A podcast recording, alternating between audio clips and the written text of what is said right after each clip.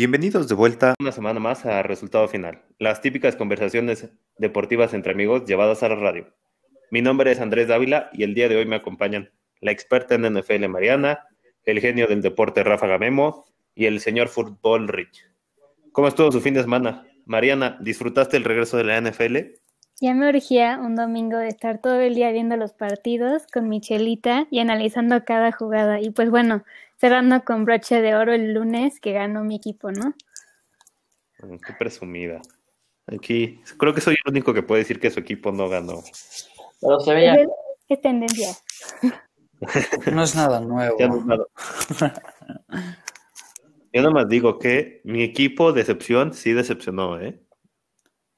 Y el mío también. Pero bueno. Yo les dije. Yo les dije que Dallas no está para grandes cosas a pesar de que trae un equipazo. Eso es cierto. Pero bueno, qué bueno. Y como dices, ya regresaron los fines de semana con presión por terminar las tareas y proyectos de último minuto. Pero la NFL lo vale, estoy 100% de acuerdo. Totalmente. Y bueno, antes de que empiecen las etapas finales de los deportes, porque ya se viene la postemporada del MLB y las finales del NBA, queremos hacer un programa un poco diferente. El día de hoy no va a haber mucho debate, pero tal vez sí un poco mucho de risas. Vamos a hablar más bien de las hazañas o sucesos deportivos o incluso eventos deportivos que más hemos disfrutado o sufrido. Entonces hablaremos de esos momentos buenos o malos que han hecho que amemos un poquito más la belleza que nos deja el deporte. Entonces, sin más, ¿quién quiere empezar? Yo ya sé cuál es el tuyo malo y si no es el que yo creo, no merece que, no lo, que lo digas. ¿El mío? Sí, yo ya sé cuál es el tuyo. Uno lo tiene que pensar. No, no creo que tengas el mío. Si no es el que yo creo, entonces no sabemos de qué estás hablando, ¿eh? Porque yo sé el tuyo. Ok. Mi papá sabe el tuyo y mi hermano sabe Ay, el tuyo. creo que entonces, no, pero yo no hablaba de ese momento deportivo. Ese ni es deportivo. Bueno, está relacionado. No, aparte ese no es malo, ese es el, el más bajo, pero no el más malo. ¿Es personal o qué? Pero te hice ver el, lado bueno. Sí. Cuéntales, unos cuéntales. años, este, mi tío trabajaba en la CONADE y fue, fue justo aquí en México fue el premundial de básquetbol. En- fue sede, entonces pues fue aquí el torneo. Vino Me- Canadá, este, Venezuela. Mal, mal, mal. Sí, o sea, varios para Argentina, ¿no? Entonces aquí fue el premundial, entonces mi tío, que al trabajar en la CONADE, nos consiguió boletos, este, de que VIP y todo, y entonces le dije a Andrés, oye, vente, vamos a ver Sí, el partido sí, de México. Y estamos ahí en la zona VIP y nada más vemos a así alguien súper chileando con su chela y vemos ir a Steve Nash. Y fue como, no Para- mames, ese Para Steve Mariana que no Nash". sabe, o sea, que está apenas entrando al mundo de la NBA, eh, Steve Nash fue un gran jugador de básquetbol canadiense justamente del inicio, o sea, de los años 2000, 2000 a 2010. Ok. Y en serio es muy bueno. A mí siempre me gustó cómo jugaba. De los más grandes que nunca Exacto. ganó. Ya puedes continuar con la historia. Entonces, pues después de tanto pensarle y de pena, armamos el valor y decirle, oye, nos podemos tomar una foto. Y súper buena onda, súper amigable, nos dijo, sí, sin problema. Entonces ahí nos ponemos Andrés de un lado, yo del otro, mi hermano también. Y ya nos, nos tomamos la foto, ¿no? Pues gracias y todo. No, y Andrés nada más Fue, así. fue- fue antes de la foto, fue antes de la foto. Yo Ah, fue antes, yo pensé que fue después. Yo No, pensé que fue después. antes. Ah, bueno, entonces a ver si quieres Bueno, proceder el tú, chiste es que pues nos vamos a poner así al lado de él, atrás de él porque estaba sentado y porque el cuate mide un montón. Sí. Este, eh, nos vamos a poner al lado de él y él estaba haciendo una mesa hablando con otro cuate, tomándose unas cervezas, como dice Memo. Y lo peor es que había un espacio, pues obviamente quedó un espacio entre su silla y la mesa. Y Memo y, su hermano se ponen, a, Santi, que ya vino al programa, se pone así al lado, se ponen así al lado de él, como que del lado de, no entre él, la silla y la mesa. Y yo dije, no le voy a ir a dar toda la vuelta para ponerme al otro lado, voy a pasar así entre la mesa y la silla. Dije, no, creo que está un poco apretado. Además, ahí tiene su cerveza. Este, o sea, mejor le doy la vuelta. Dije, no, chingue su madre, sí paso. Y, y ya puede seguir, Memo. Le tiró la chela. Sí. Terrible. Así, pero no, así, justo lo que había pensado de, güey, creo que le voy a tirar la chela. Así se cae la chela. Steve Nash. Pero entonces, y, des- y de- de muchos años el güey estaba como, no, qué pena. Le dije, güey, ¿cuánta gente puede decir Sí. que le tiró la cerveza a Steve Nash? Nadie. Dijo, no Entonces, escucha, eh. Yo ya ni Entonces quería dije- subir la foto. Me acuerdo que cuando levanto la cerveza, porque la levanté, yo me quedé así como, güey, ¿y ahora dónde me meto? no, ahí está, y buena onda, dijo, no te preocupes y todo. Sí. Pero- Así de que, güey, le voy y le traigo otra, este, ¿qué hago? Sí, pero estuvo, estuvo buena la anécdota. Qué buena está. Y en esa foto yo salgo así con cara de, ¡oh! Sí, sí, es como una risa, una sonrisa nerviosa, como Sí, de, güey, no, no. la acabo de cagar. Trágame tierra. Sí, sí, Yo sí. digo que, yo digo que para publicidad del capítulo eh, sea con la foto de Andrés. Y mi papá no se cansa de recordarle esa foto. Sí, cada año, porque la subió a Instagram. Entonces, cada año, pues obviamente Instagram le dice así como, hace un año, hace dos años, hace... Me la Por que favor, hay que justamente usarla así. de publicidad. Eh, la pasé muy bien, la verdad. Yo, Sí, la yo ni me acuerdo qué juego fue, pero México, Puerto Rico. la verdad es que todos esos partidos que pudimos, la verdad, gra- gracias a mi tío, pude ir a tantos partidos y en un muy, muy, muy buen lugar. Estuvo muy padre ese torneo. Justamente el otro día le estaba hablando con mis papás y les decía como que yo recuerde, creo que ha sido de todos los eventos deportivos a los que he ido, es el mejor lugar al que he ido con el mejor trato, mejor servicio, mejor todo. O sea, estaba loco. Sí, tenemos todo. Estaba muy bueno. tirándole la chela. Para todos nuestros seguidores en redes sociales, les prometemos la foto de Andrés de ese día. No, qué pena. Yo me encargo de eso. Está bien. Me van a quemar frente a todos mis seguidores y nuestros seguidores. Por favor, tomen en cuenta que después, antes, bueno, sí, antes de esa foto, yo había tirado una cerveza y en serio quería que me tragara la tierra. Entonces, si me ven con cara de niño, por favor, o sea, como de niño creepy, es por eso. ¿Alguien quiere contar un momento bueno, aunque sea? ¿O vamos a seguirme haciendo burla? Soy la burla de este programa, es una tristeza. Es que tienes más rachas de hacer muchos usos, no es nuestra culpa. Mira, yo, yo tengo una buena anécdota, este, y tengo eh, la gratificación de decir que fue junto a ti, Andrés, eh, cuando pudimos ir a ver a, a Miami. Eh, pues como saben, Andrés y yo somos fanáticos del hit y en cuanto nos enteramos, bueno, hubo un momento de mucha incertidumbre, no se sabía si Dwayne Wade iba a regresar, si iba a retirar, entonces no sabíamos qué iba a pasar y, en ese entonces hubo un video diciendo una temporada más, One Last Dance. Entonces en cuanto supe eso le dije a Andrés, Andrés, tenemos que ir a Miami, no me importa, tenemos que ver a Dwayne Wade por lo menos una vez en nuestras vidas. Andrés me dijo, definitivamente, no sé cómo le hicimos, lo organizamos súper rápido y tenemos un primo que vive en Estados Unidos que también le encanta el deporte, siempre hablamos de deporte con él y dijimos, Chavita, ¿quieres hacer este viaje? Vamos a ir a Miami tantos días a ver el hit. Y me dijo, nos dijo, yo anotadísimo. Entonces lo fuimos organizando. Luego Santi, mi hermano, también se nos unió. Entonces fue un viaje express, literal, estuvimos tres días en Miami, en un Airbnb súper chiquito, pero no, no sé cómo le hicimos, pero nos organizamos bien y estuvo genial. Y fuimos a ver al hit, estar ahí en el American Airlines Arena fue algo, fue como un sueño hecho realidad la verdad es que ni las palabras podían expresar lo, lo, lo, que sentí al estar en ese estadio y al ver a, a Dwayne Wade en la, en, la, en la duela, que fue, aparte fue un muy buen partido, fue contra Boston, este, estaba Kyrie Irving, que también es un gran jugador, Jason Tatum, este, Jalen Brown, fue, fue un gran, gran partido, muy bueno, y afortunadamente el hit salió victorioso, pero la verdad es que ver a, a mi equipo en vivo fue algo increíble que lo voy a recordar para siempre y pues fue al lado de, de Andrés, de, de, otro primo y de mi hermano. Fue, fue, fue increíble. Eh, estuvo buena esa, la verdad. Y, y, como dice, fue un gran juego contra los Celtics, que ahora están jugando las finales de, del Este.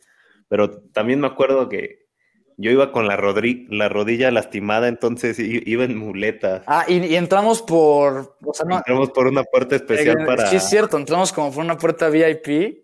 Sí, para, Es- digo, suena feo, pero para discapacitados, porque yo traía la pierna Sí, chueca. y en elevador y todo, nada, estuvo Sí. genial. No, estuvo muy bueno ese viaje. La verdad es que muy, muy bueno. Deberíamos hacer otro, sí, la verdad. Cuando quieran también pueden unirse, ¿eh? Un viaje de resultados. No vale ir a ver a Pittsburgh, Mariana.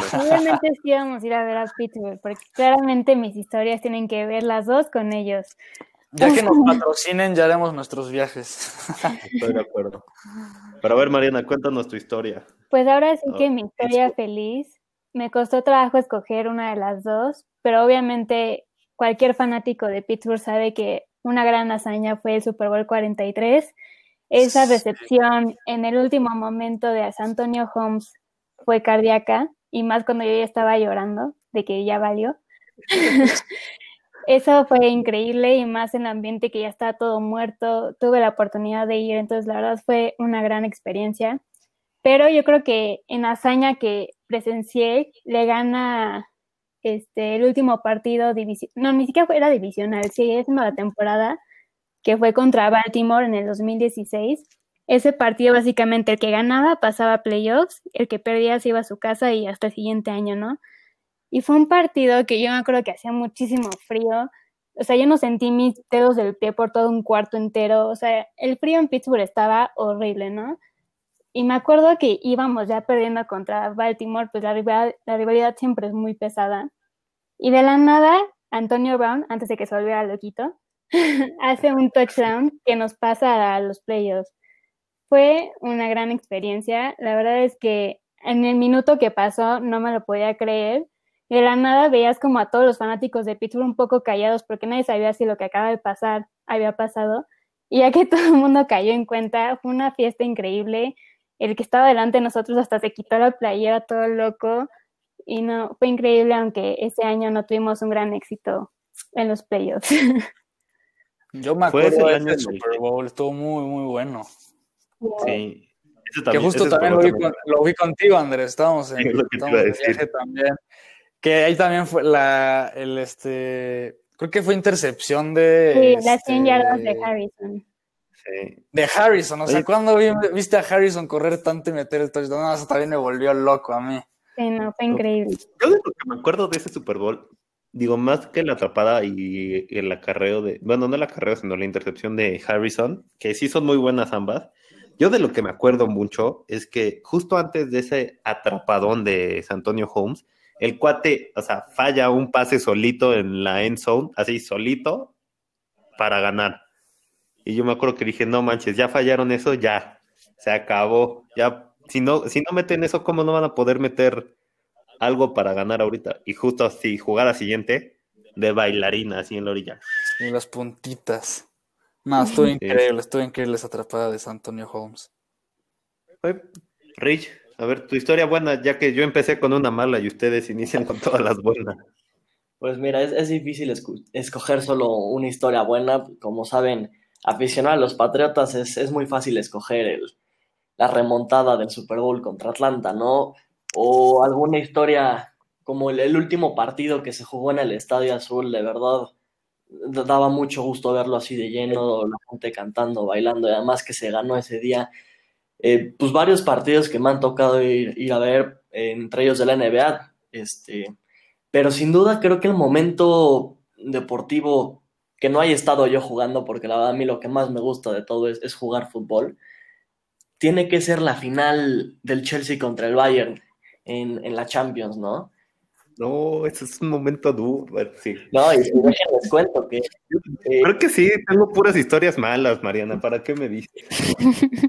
no, e- ese partido lo tuve que ver en una tele de un Burger King. Lo escuchan. Era cumpleaños de una de mis primas que cumple en mayo y pues ya ves que te hacen paquetes de fiestas en Burger King y bueno, yo un poco chiquito no me dejaron quedarme en mi casa y pues de plano tuve que ver el partido así en una de las telecitas que estaban en el Burger King yo sufriendo porque además nadie esperaba que el Chelsea ganara, o sea, era, era ridículo que en el Allianz Arena, un equipo muchísimo mejor el del Bayern, que un centro de mata, un remate de Drogba y se eche parando fin- este, penales, pues, no, bueno, era, era, para mí fue una experiencia increíble y pues, sí es de los momentos que, que más he disfrutado en el deporte, ¿no? Y más con tus nuggetitos ahí de Burger King, ¿no? Ah, con, la coron- con la coronita, con la coronita. Claro. Qué bueno. Al menos has tenido equipos que sí te han dado felicidad, porque nada más el azul no te da nada. No, déjate, digo que en el azul, o sea, he vivido buenos momentos sin duda. La verdad es que, híjole, cada que empieza el torneo es, es un sentimiento de esperanza, de sí se puede. Es, pero, pero sí, como, como dices, otros equipos, pues mi corazón es, es azul. La verdad es que mis dos equipos que más quiero en este mundo son el Chelsea y el azul. Y el único de esos que me pone muy de malas cuando pierden es el Chelsea. Equipos chicos todos. Una pregunta seria. ¿Cuántos años llevas diciendo este año es el bueno? Pues mira, La agresión. que lo dijera convencidísimo de que este año es el bueno, yo creo que han de ir entre 10 y 12. Porque Yo- antes, cuando ibas como por los, por los 10 años, como que sí te dolía mucho, ¿no? Además, hace 10 años, pues yo tenía dos, entonces como que dices, híjole, no los he visto campeones nunca, ¿no? Pero ya los últimos, ya cuando empiezas a agarrar conciencia, ¿no? Llegó Corona, llegó el Chaco, llegaron grandísimos jugadores, por un periodo ahí donde estuvo Marañao y jugadores que se lesionaban solos. Yo sí estaba convencido y los últimos cinco años, te lo digo, yo no sé cómo no han sido campeones. Yo te voy a ser muy honesto. eh, digo, yo no le voy al azul, le va a mi papá. eh, pero que yo, como dice Mariana, ¿cuántas, ¿cuántos años tienes diciendo este sí ya es el bueno?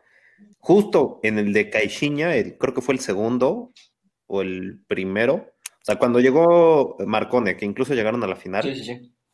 esa fue cuando yo dije, eh, a partir, yo tengo desde ese año diciendo, Cruz Azul, este es el bueno. Me acuerdo que mi papá me decía, no, ya me han decepcionado mucho. Por ejemplo, en la final, la primera final que pierden contra el América, esa, ese yo no decía, este es el bueno. Digo, hasta, la- hasta que fue la final, yo lo dije. Pero antes yo no lo decía. Y mi papá igual así de, no, no lo decía. Pero- Pero también en la final mi papá ya, ya se veía campeón y me acuerdo que yo súper emocionado, emo- así tratando de animarlo, papá, ya van a ser campeones, que no sé qué. Y él me decía, no, hijo, luego me han dado muchas decepciones, yo prefiero no celebrar así hasta que se acabe el partido. Digo, no, papá, ¿qué? Faltan, creo que faltaban así como cinco minutos cuando se lo dije. ¿no? Así, papá, ya fue, ya, no van a meter dos goles. Tómala. No sabes, o sea, lo mal que me sentí por mi papá. Es en que ese lo momento. salaste, obviamente. Sí, no, yo Yo también. siempre salgo lo, todo. sí. lo estaba viendo con mi papá y creo que jamás lo había visto tan enojado, de, de- como de, de desesperación, de esas como, como decir, ¿cómo es posible? O sea, ¿cómo es posible que en tan poco tiempo se voltee el juego de esa manera y el Cruz Azul pierda? Yo me acuerdo que lo estaba viendo con él, nada más me le quedé viendo como de madres, y él se fue, se fue de la sala, o sea, dijo adiós. No, no, no, no, me acuerdo perfecto. No, y tú dices desde Caixinha, pero antes de Caixinha no era como que teníamos malos entrenadores. Todavía me acuerdo por finales de la década de los 2000 que teníamos Sergio Bueno y cuates que la verdad nunca hicieron nada, pero antes de Caixinha estaba Paco Gémez, ¿no? Y trajo este, jugadores de, de buen nombre en, en Europa, como Edgar Méndez, y aún así no daban. Ah, eso estuvo. También no es nuestra culpa, no nos ilusionamos a lo tonto. No, pero yo, yo recuerdo, o sea, a mi papá le gustaba mucho ver al Cruz Azul de Marcarián hace como 15 años. Sí, sí, sí. Que llegaron creo que a dos finales incluso. Sí, Marcarén me parece que fue como en el 2008. ¿Y cuál A ver, Andrés, tú cuéntanos la. Hablando de momentos eh, deportivos buenos, porque ya escucharon uno malo, eh, creo que hay muchos, ¿no? O han habido muchos momentos que han hecho que yo ame más, un poco más, todos los deportes de los que hablamos aquí. Eh, como ya dijeron, un Super Bowl. eh, digo, como dijo Memo, unos partidos, las finales de la NBA, ver Miami campeón, este, o incluso eh, un mundial, ¿no? O unas Olimpiadas. Eh, siempre hay algo que me emociona y eso que te pone la piel chinita, ¿no? A mí, por ejemplo, me, me emocionan mucho las historias Cenicienta, como se le llaman, ¿no? Eh, la historia del Leicester City en la Premier League, creo que es mi historia favorita en, en el deporte por todo lo que implicó, o bueno, por sí, todo lo que significó y todo el cómo fue y todo, y Rich no me va a dejar mentir. Yo no le voy al Leicester City, pero yo quería que ese año ganara el Leicester City. O sea, en serio, me acuerdo que yo lo que hacía era ver, el, ver los partidos del Leicester City y los del Manchester United. Pero curiosamente, yo creo que aunque todos estos momentos me encantan, eh, el que les vengo a platicar hoy es justamente otro. Que de hecho, de este también hay foto. Y ya veremos si también les paso esta foto. Pero de momento feliz, eh, a mí me emociona mucho y fue como mi primer encuentro con los deportes y el fútbol, el Mundial del 2002 en Corea, Japón. Digo, no, no tengo muchos recuerdos de, de ver a México, me acuerdo de verlos en el partido contra, contra Italia, eh, contra Croacia y ching, perder contra Estados Unidos. Yo me acuerdo que en ese momento no entendía, pero pues sí veías como la frustración y eso fue mi primer momento y me acuerdo que como que de ahí me enamoré del fútbol al grado que Mm, Rich no va a dejar mentir, como que las figuras en ese mundial eran los de Brasil y todos estaban pelones. Entonces yo me acuerdo que yo, mi hermano y yo llegamos con mis papás y así como de, oiga, nos queremos pelar así como los pelones del mundial. Y vamos, mi hermano y yo así de cinco años y nos pelamos así completamente. Así pelones, pelones. De verdad te dolió más esa que, híjole, cuatro años después la bola de Maxi Rodríguez, la eliminación. No, no, no, no, no fue un momento malo, este fue uno justo bueno. Ah, bueno. Justo. No, no, no. Este, digo, no sé si en malos ya quieren que también le cuente, les cuente la historia. No, no, no, está bien, fue un momento que te marcó. Sí, sí, sí, esos son uno de los momentos que más me han marcado. Literalmente.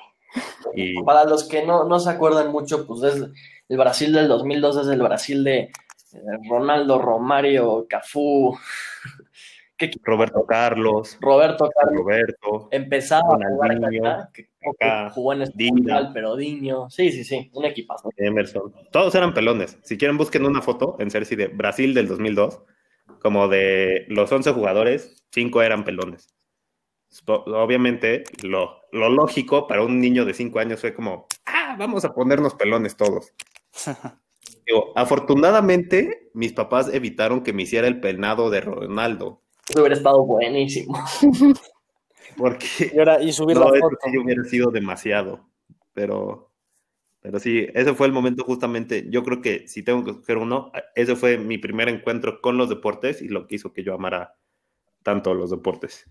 Bueno, y cuéntanos el bueno. Perdón, cuéntanos el malo. Insistimos en que no tiene momentos buenos. Sí. Sí. O sea, digo, Rich, está bien que yo esté salado, pero créeme que sí tengo bonitos, bon- momentos bonitos. Ya cuéntanos el malo que escogiste dentro de tu gran gama. Toda mi vida, ¿no? de dinero a caliente. Meterle dinero caliente, no. No, las apuestas no son buenas. A todos los que nos escuchan, las apuestas no son, no son buenas. No lo hagan. Y menos si escuchan mis pronósticos. El, el otro día, eh, me- porque ya eliminaron a los Clippers y yo juraba y perjuraba que las finales del oeste iban a ser entre los dos equipos de Los Ángeles. Y pues obviamente me empezaron a llover mensajes. Los salaste, es tu culpa, diciendo que eran unas finales súper seguras y tú nada. Le echas la sal a todo. Tienes prohibido volver a hablar. Para los que no sepan, la mayoría de sus mensajes vienen del novio de Mariana, que odia que yo dé pronósticos o que hable bien de su equipo. El secreto es, ves a quién le va Poncho en ese partido y tú dices que va a ganar ese equipo. Con eso- Exacto. Con eso vas a asegurarte que te odie. Creo que ya me odia. Porque para los que no sepan, pues también escribo ocasionalmente para el periódico escolar. Y este, y el año pasado, yo súper alabando, yo le decía a Poncho que también les va el Cruz Azul. Llega y le digo, Alfonso, esta es la buena, en serio están jugando increíble, supercampeones, al fin van a romper la malaria. Eh, y justamente antes de eso, yo había escrito un artículo de Liverpool. eh, y, cuando escribo el, el artículo de Liverpool, un día antes de que salga publicado, pero yo ya lo había escrito, pierde Liverpool el invicto que, del que yo les había hablado en el artículo. Entonces Alfonso me dice, güey, les echaste la sal, nunca hables de mi Cruz Azul porque les vas a echar la sal. ¿Qué pasa tiempo después? Ni siquiera lo escribo, sino empiezo a platicar con él bien sobre el Cruz Azul, cancelan la liga. Maldito, echaste la sal. Pero bueno, pues, tienes un superpoder por ahí, ¿eh? yo no sé. todo gran poder conlleva una gran responsabilidad, dicen en Spider-Man. Entonces, yo tengo que aprender a vivir con eso. Pero bueno, ya vamos a empezar la ronda de historias tristes. Y ahora sí que me acordé un poco con lo que decías de la historia Cenicienta. Obviamente mi historia triste también va con Pittsburgh, porque así como me ha dado muy buenos años, me ha dado otros muy malos.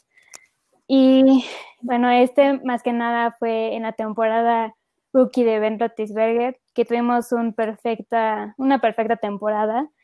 Él entró por Maddox que se lesionó en el segundo partido y pues ahora sí que como Cenicienta la estaba rompiendo en su rookie season y pues todo eso se acabó con los Patriotas en el final de conferencia.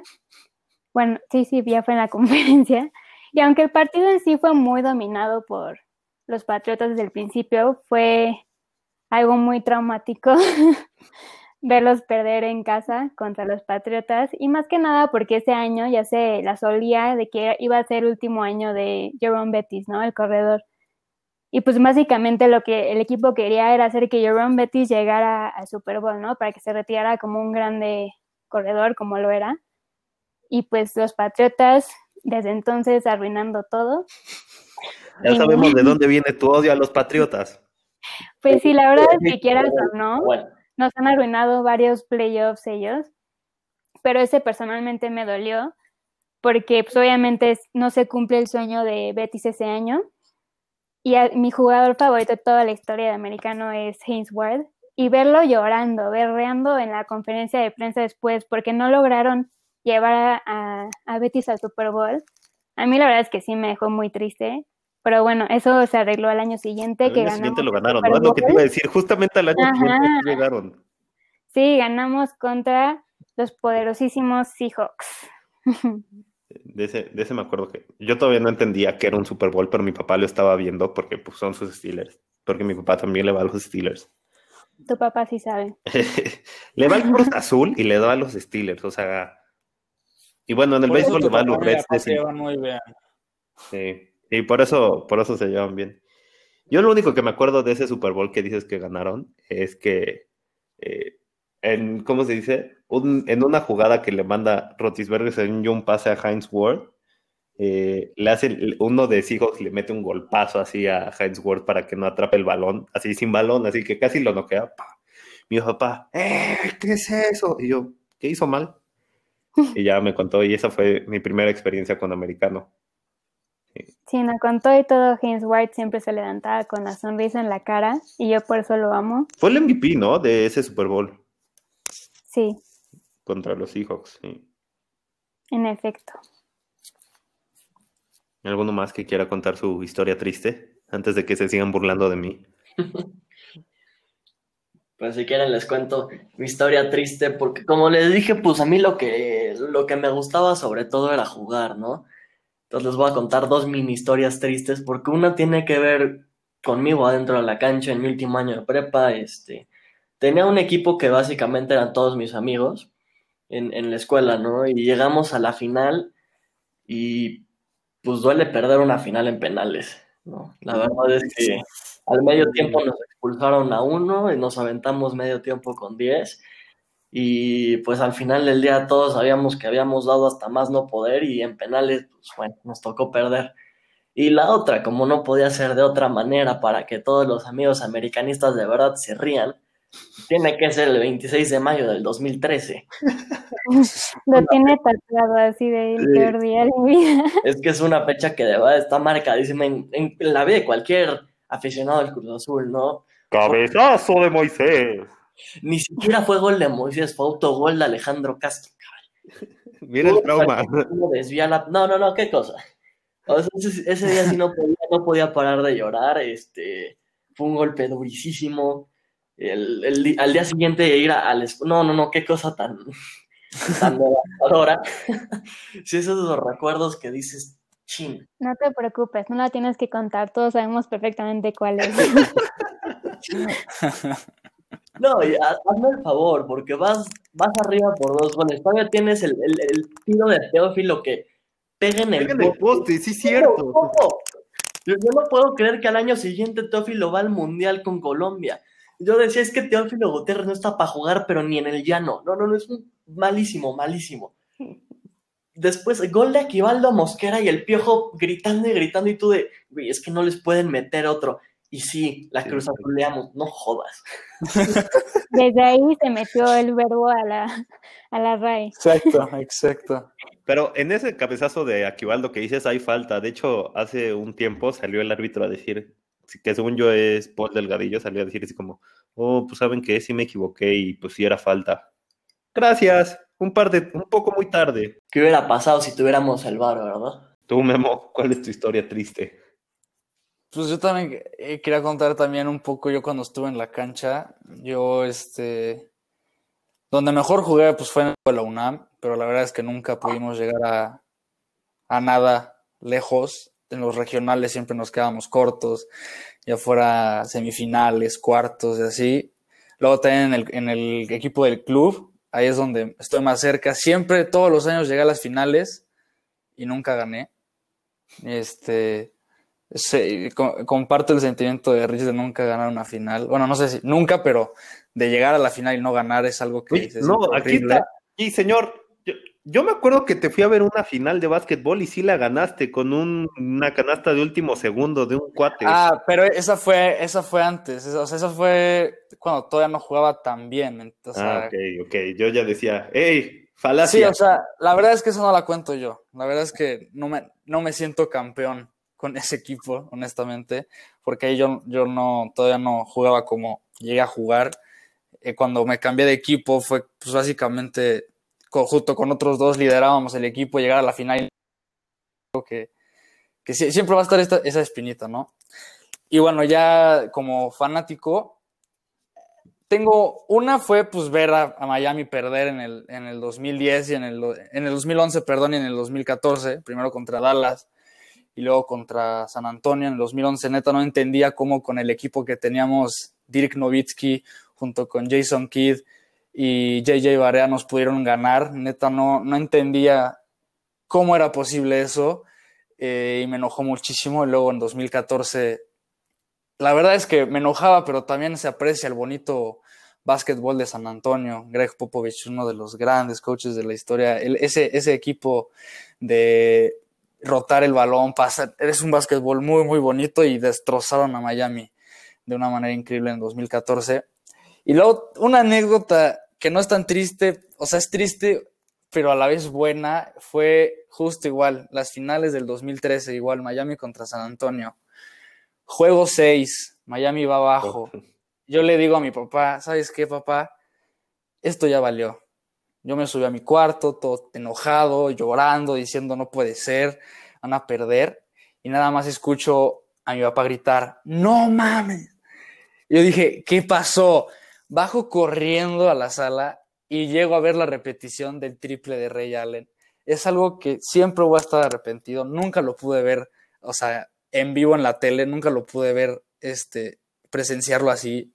No lo pude hacer. Me voy a arrepentir hasta el día que me muera de no poder haber presenciado el triple Ray Allen en vivo y en directo. Solo puedo revivirlo viendo las repeticiones. Pero cuando pasó eso, en serio, quería enojarme por no, por enojarme por haberme enojado y haber renunciado a mi equipo y subirme, ¿no? O sea, pero al final pues quedaron campeones ese año, ¿no? Pero siempre voy a estar arrepentido y enojado por no poder haberlo visto en, en, en el momento. A mí, curiosamente, también me pasó lo mismo que Memo. Yo también estaba viendo esas finales aquí en mi casa. Y yo también ya en eso le dije a mi papá, ¿sabes qué? Ya fue, a él nos vemos, que les vaya bien, no sé qué. Mi papá sí se quedó viendo las finales. Me acuerdo que yo me fui a mi cuarto y, y de la nada estoy en mi cuarto y nada más se oye, no, o sea, pero no soy yo de mi papá de gritar, sino soy yo la televisión de, no puede ser, o qué increíble, o lo que sea. Salgo yo corriendo, partido empatado, y yo, ¿qué pasó? Y mi papá, acaban de empatar el partido como con cinco segundos, y yo, ¿qué? ¿Qué? Y, y ya me acuerdo que me quedé a ver ahí, le empecé a escribir a Memo, Memo, Memo dice, ah, ta- me pasó lo mismo, no sé qué, todos locos y ya. Afortunadamente podemos ver el juego 7 y ser felices. Pero sí, como ven, yo también tengo un chorro de historias. Así, siempre yo meto la pata y nunca veo todo bien. No todo mal deporte. Pero yo yo, que- historia triste, que ya escucharon una, que no es la más triste, yo creo.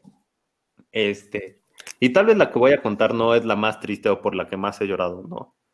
Eh, pero, pero me acuerdo mucho eh, que hace, hace poco tiempo, eh, bueno, no hace poco tiempo, sino como hace cinco años, Pumas estaba jugando Libertadores. Y me acuerdo que esos Pumas estaban jugando muy bien y yo súper emocionado, súper ilusionado, que llegué y le dije a mi papá que para el partido de vuelta eh, de la Libertadores si podíamos ir a- al estadio a ver el partido.